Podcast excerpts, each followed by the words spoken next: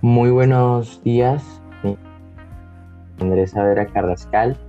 Y el día con nuestra temporada del podcast, vamos a hablar acerca de la aplicación de la geometría en el diseño arquitectónico e industrial. Bueno, primero que todos, me presento, soy Julián Morales y le voy a hablar sobre cómo empezó y cómo se generó la geometría, la historia de la geometría. La geometría es una de las ciencias más antiguas. Inicialmente constituía un cuerpo de conocimientos prácticos en relación con las longitudes, áreas y volúmenes. La civilización babilónica fue una de las primeras culturas en incorporar este estudio de la geometría. La invención de la rueda abrió el camino al estudio de la circunferencia, y posteriormente el descubrimiento del número pi. También desarrollaron el sistema sexagesimal. Al conocer cada año cuenta con 365 días. Además implementaron una fórmula para calcular el área de un trapecio rectángulo. En el antiguo Egipto estaba muy desarrollada. Según los textos de Heródoto, Estrabón y Euclides en el siglo III a.C. configuró la geometría en forma axiomática y constructiva, tratamiento que estableció una norma a seguir durante muchos siglos, la geometría euclidiana descrita en los elementos. El estudio de la astronomía y la cartografía, tratando de determinar las posiciones de estrellas y planetas en la, en la esfera celeste, sirvió como importante fuente de resolución problemas geométricos durante más de un milenio. René Descartes desarrolló simultáneamente el álgebra de ecuaciones y la geometría analítica, marcando una nueva etapa donde las figuras geométricas, tales como las curvas planas, podrían ser representadas analíticamente, es decir, con funciones y ecuaciones. La, geometría se enriquece con el estudio de la estructura intrínseca de los entes geométricos que analizan Euler y Gauss condujo a la creación de la topología y la geometría diferencial. Esa fue la historia de la geometría. Ahora vamos a hablar sobre cómo la geometría afecta a la evolución arquitectónica e industrial. Pasamos con Jaime. Sí, muchas gracias Julián. Muy interesante lo que acabaste de decir.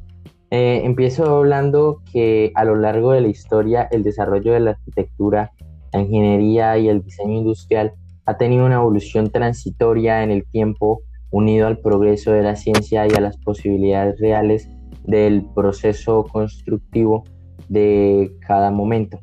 Em, tengo una pregunta mm, que va planteada hacia Carlos. Em, ¿Puedes hablarme acerca de las grandes construcciones del mundo antiguo? Desde las grandes construcciones del mundo antiguo, lo que serían siendo pirámides egipcias, cap, las cúpulas y templos, hasta lo que serían nuestros días, la idea ha necesitado del apoyo gráfico y técnico para poder superar el campo de lo ideal y así ser contemplada como una realidad construida. Y así las ideas se han plasmado en un dibujo, eh, gracias a los diferentes sistemas de representación gráfica valiéndose del conocimiento de la geometría y de la matemática para alcanzar el estrato de la realidad. De hecho, en algunos tratados de geometría se afirma que toda creación arquitectónica es geometría, pero aunque esta afirmación eh, no sea directamente tan rotunda, sí se puede sentir que toda creación arquitectónica aplica la geometría. Mm, bueno, eh, bastante interesante la verdad. Julián, em, ¿me podrías hablar y, a los oyentes también acerca del momento inicial de este ah, proceso? Ah, claro, en el momento inicial del proceso creativo, la forma es expresión de la creatividad y surge de la imaginación como un hecho intuitivo natural, sin un proceso racional determinado, pero en una fase inmediatamente posterior busca dónde apoyarse geométricamente, que indirectamente se sumará el fundamento matemático. Por, tanto, no es cierto que la geometría solo es un, no es un mero accesorio para el cálculo, sino que se trata de una herramienta que permite adecuar una forma imaginada y expresada a mano alzada a una referencia geométrica conocida. De esta manera la geometría queda incorporada en todo tipo de diseño, construcciones antigua y actualmente. Em, bueno, em, ahora yo quería decir que tengo una pregunta. Eh, ¿Cuál es la ventaja obtenida por la utilización de la geometría? Y pues esta pregunta me la había planteado y yo le di la respuesta así. Y es que permite disponer de un soporte geométrico totalmente conocido sobre el que se transcribe la utilización de las relaciones matemáticas definidas y así conseguir representar cualquier forma o diseño. También tenía otra pregunta, la cual era cuál es el precio pagado por la imaginación.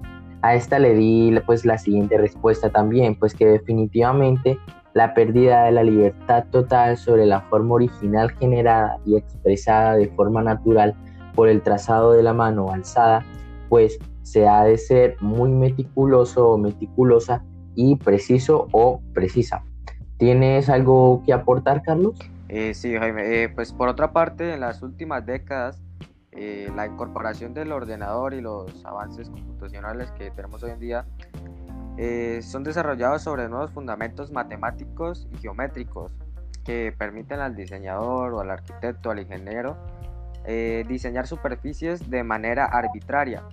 Estas superficies posteriormente pueden ser calculadas y dimensionadas Eh, bueno, Julián, eh, pues me surge la duda sabiendo todo esto, ¿qué permite asistir? Bueno, de nuevo es la geometría y la matemática la que permite asistir. Por fin, al momento en el que la idea es, se transforma en realidad, se confirma que a pesar de lo, de lo que parece deducirse de algunas tendencias educativas, actualmente la geometría no se encuentra en fase de extinción sino que sigue jugando un papel indiscutible en el proceso del diseño y la creación de estructuras.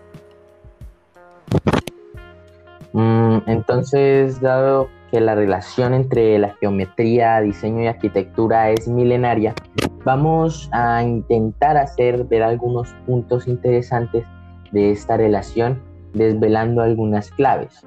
Es importante eh, transmitir la idea didáctica de que más allá de la curiosidad, podemos encontrar en el estudio de esta relación geometría, diseño, arquitectura, una buena oportunidad para comprender cosas que nos rodean, desarrollar la capacidad de desenvolverse tridimensionalmente e iniciarnos en los procesos de creatividad espacial. A continuación, eh, iremos comentando algunos de estos aspectos geométricos ligados al diseño industrial y a la arquitectura. Y qué mejor que tú, Carlos, para que empieces a explicarnos esto. Pues primero que nada, quiero, como primer punto, quiero agarrar lo que sería la orientación geográfica.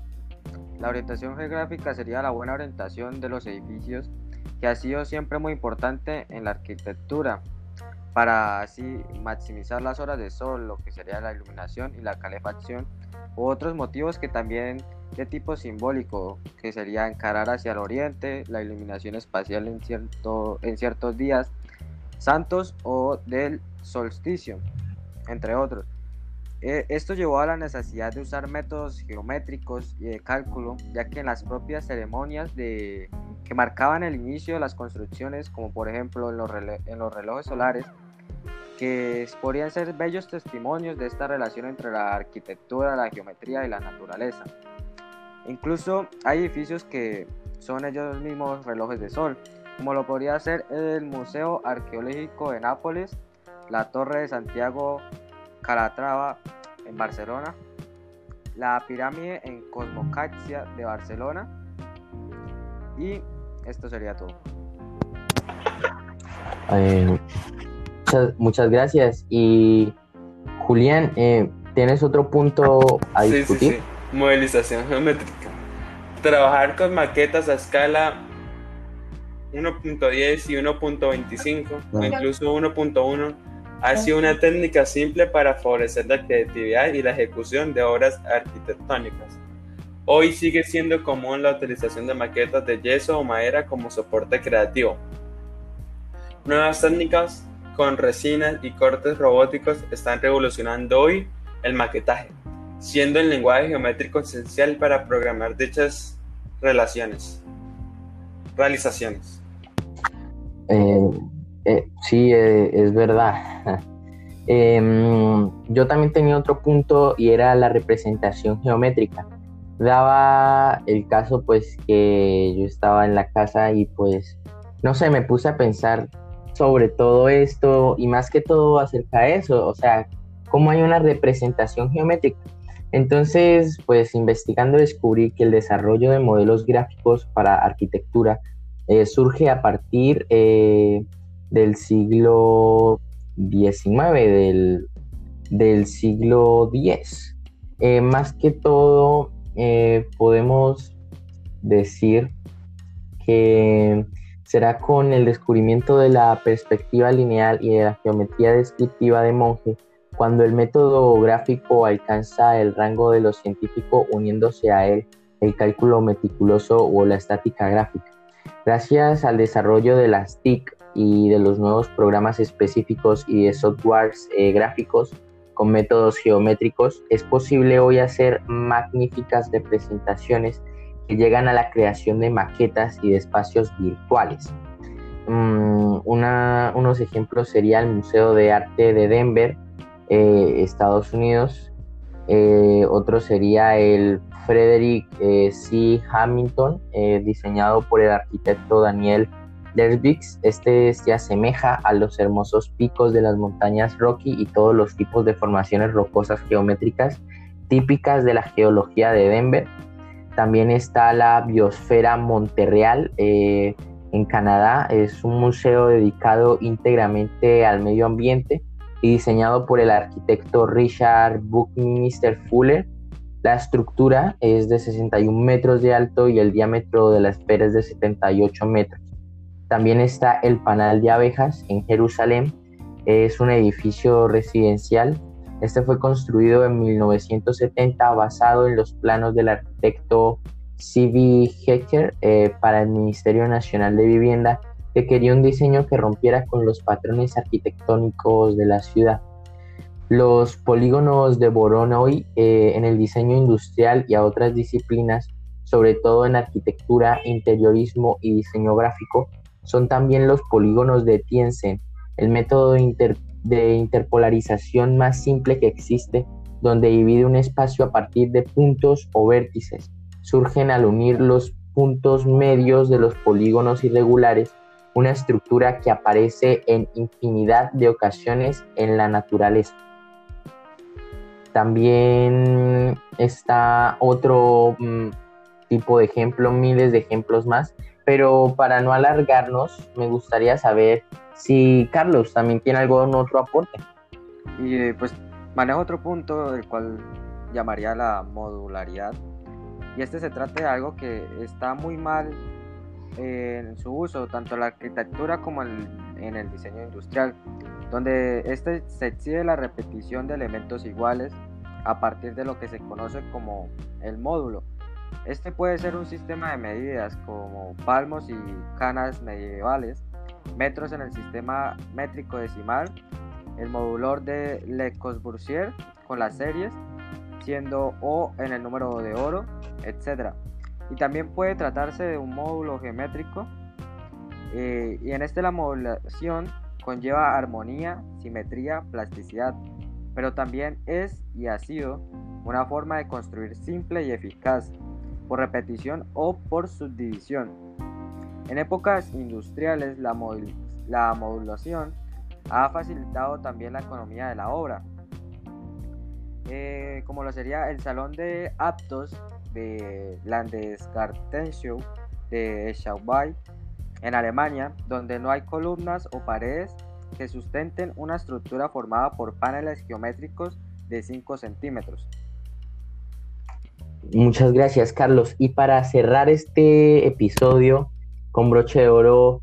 Eh, Julián, eh, danos el aporte que me estabas diciendo hoy en la ah, mañana que estábamos discutiendo mientras que tomábamos el café. Eh, una de las más famosas es inclinación estructural, ya que hay una famosa construcción en Italia que hace referencia a este, que es la torre inclinada. La arquitectura se basa esencialmente en la verticalidad. Para lograr edificios cada vez más altos y más profundos, se han tenido que desarrollar técnicas constructivas y estructurales, recursos geométricos de apoyo y una constante investigación de materiales que permitiesen superar los límites naturales de cada caso, salvo casos de la patología constructiva como la Torre de Pisa en Italia. Eso sería todo y gracias por escuchar.